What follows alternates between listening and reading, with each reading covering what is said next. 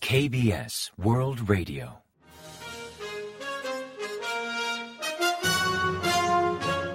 Informativo de KBS World Radio. Bienvenidos un día más al informativo de KBS World Radio. Les habla Javier Castañeda y tras el saludo les avanzamos los principales titulares del día 21 de diciembre. La amenaza de una policrisis inquieta a Corea del Sur. Jun prioriza la reforma laboral de cara a 2023. Prevén caída de las exportaciones por tercer mes consecutivo. Estados Unidos afirma que el ensayo de satélite norcoreano refleja la importancia de la tecnología espacial.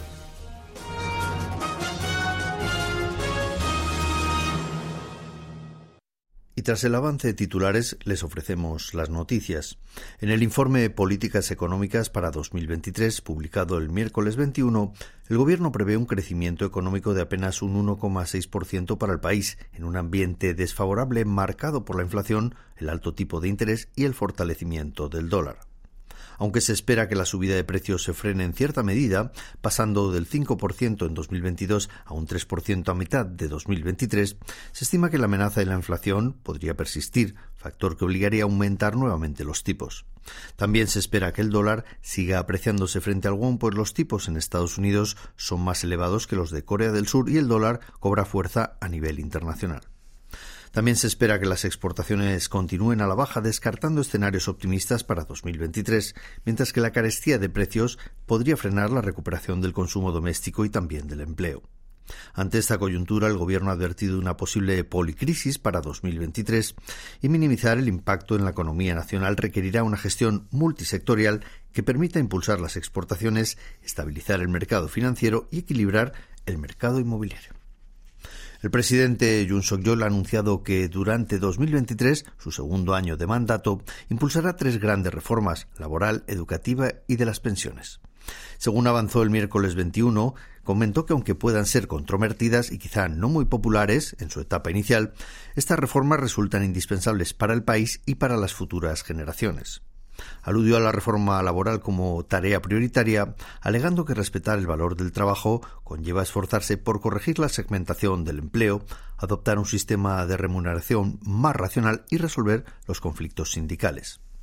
Así abogó por aumentar la transparencia contable en los sindicatos para evitar la corrupción, que consideró tan grave o más que la corrupción política o empresarial, y que debe combatirse, según afirmó, porque la ley impere en toda relación obrero-patronal y enfocar debidamente la reforma laboral, así como promover la flexibilidad del empleo.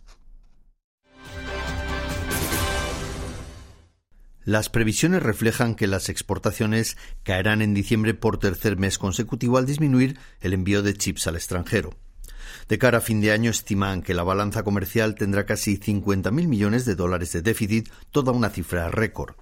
Durante los 20 primeros días del mes de diciembre, según el Servicio Nacional de Aduanas, Corea del Sur exportó por valor de 33.638 millones de dólares, un 8,8% menos que el mismo periodo del año anterior. En tanto, las importaciones registraron 40.064 millones de dólares, un 1,9% más a nivel interanual, encadenando así otro mes de déficit. El 20 de diciembre el déficit comercial alcanzó 48.968 millones de dólares, la mayor cifra de la historia y más del doble del récord anterior de 1996 en plena crisis financiera global. En esencia, el descenso de las exportaciones se atribuye a la desaceleración económica mundial y a la contracción de la demanda a nivel internacional, impactando los principales bienes surcoreanos de exportación como chips, productos siderúrgicos, equipos de comunicación móvil y maquinaria de precisión. Concretamente, las exportaciones de semiconductores disminuyeron un 24,3% respecto al año 2021. Por destinos, las exportaciones perdieron bastante fuerza en China, país que registró un 26,6% interanual menos, seguido de Vietnam, Japón y Taiwán, aunque la balanza comercial del país frente a China marcó superávit en septiembre, pero remitió en octubre y en noviembre.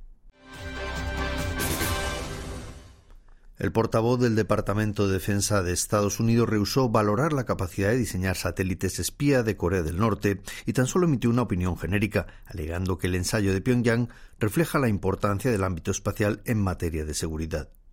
También enfatizó que las maniobras conjuntas entre Corea del Sur y Estados Unidos, incluida la que llevan a cabo estos días en la península coreana, justamente buscan robustecer la alianza entre Seúl y Washington, además de frenar futuras provocaciones de Corea del Norte. En cuanto al reciente comentario de Kim Yo-jong, subdirectora del Partido de los Trabajadores de Corea del Norte y hermana del líder Kim Jong-un, anticipando que podrían lanzar un misil balístico intercontinental con un ángulo normal, el portavoz lo calificó de idea absurda y peligrosa y urgió al régimen norcoreano a frenar las provocaciones y a reanudar el diálogo sobre desnuclearización. Estados Unidos ha anunciado que excluirá la ayuda humanitaria de las sanciones contra terceros países. Mediante un comunicado emitido el martes 20 por el Departamento del Tesoro estadounidense, indicó que adoptará medidas históricas para garantizar que las labores humanitarias no se vean perjudicadas por las sanciones. La medida afecta a ciertas organizaciones y entidades internacionales como la ONU o la Cruz Roja, ONG sobre el terreno en ayuda a desastres naturales, servicios sanitarios, educativos o de protección medioambiental. El anuncio llega después de que el Consejo de Seguridad de la ONU acordara el pasado día 9 establecer una excepción generalizada a las sanciones económicas para garantizar que no influyan en las labores humanitarias. Corea del Norte importó más de 30.000 toneladas de arroz de China en el mes de noviembre ante la posible escasez de alimentos para 2023 según informó el miércoles 21 la Voz de América, citando al Servicio de Aduanas de China, el régimen de Pyongyang importó el mes pasado 30.172 toneladas de arroz del gigante asiático por valor de 12,8 millones de dólares. Dicha cantidad supera las 27.000 toneladas importadas por el norte entre enero y octubre de este año y supone el mayor volumen desde septiembre de 2019, cuando importaron unas 35.500 toneladas de arroz. El intercambio comercial entre Corea del Norte y China superó los 125 millones de dólares en noviembre, un 18% menos que el mes anterior, aunque importaron más alimentos al disminuir la cosecha en el norte. Según calcula la Administración de Desarrollo Rural, el régimen produjo este año 4,5 millones de toneladas de cultivo, 180.000 menos que el año anterior, mientras que el Programa Mundial de Alimentos prevé una posible crisis alimentaria en Corea del Norte de cara al invierno por la falta de lluvias. Corea del Sur ha ampliado significativamente el superávit comercial frente a Vietnam, que se ha convertido en el tercer mayor destino de las exportaciones surcoreanas.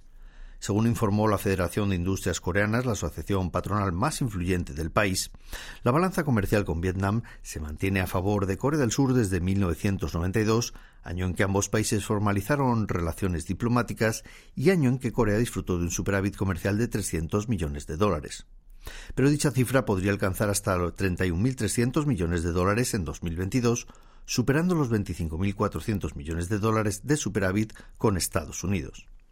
En base a los datos de noviembre, se calcula que el comercio de Corea del Sur con Vietnam marcará este año 81.100 millones de dólares, el tercer mayor volumen de los intercambios comerciales de Corea, y más que el estimado para Japón de 78.400 millones de dólares.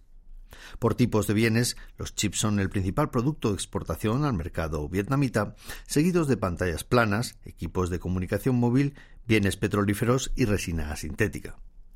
En tanto, Corea importa de Vietnam principalmente ropa, accesorios, computadoras y pantallas, así como equipos de comunicación móvil. Y ahora pasamos a ofrecerles el pronóstico del tiempo. Para el jueves 22 se espera un día nublado y con más nieve en las zonas centro y suroeste y también en la isla de Jeju, con cotas de entre 1 y 15 centímetros que podrían aumentar hasta 25 centímetros en Cholla y las islas Jeju, Ullun y Dogdo. La temperatura, eso sí, caerá en picado respecto al miércoles y oscilará entre menos 15 grados centígrados y 0 grados de mínima en la mañana y entre menos 9 y 3 grados de máxima por la tarde. En Seúl, la capital, el mercurio bajará hasta 9 grados centígrados en la mañana, aunque la sensación térmica será inferior por los fuertes vientos. La calidad del aire será regular con nivel de smog entre normal y bajo. Y a continuación comentamos los resultados del parqué. El COSPI, el índice general de la bolsa surcoreana, cerró el miércoles 21 a la baja tras perder un 0,19% respecto al martes hasta culminar la sesión en 2.328,95 puntos. En tanto, el COSDAC, el parque automatizado, ganó un 0,37% hasta cerrar en 705,7 unidades. Y en el mercado de divisas, la moneda surcoreana se apreció frente a la estadounidense, que cotizó al cierre de transacciones a 1.285,7 wones por dólar, 3,9 unidades menos que el día anterior.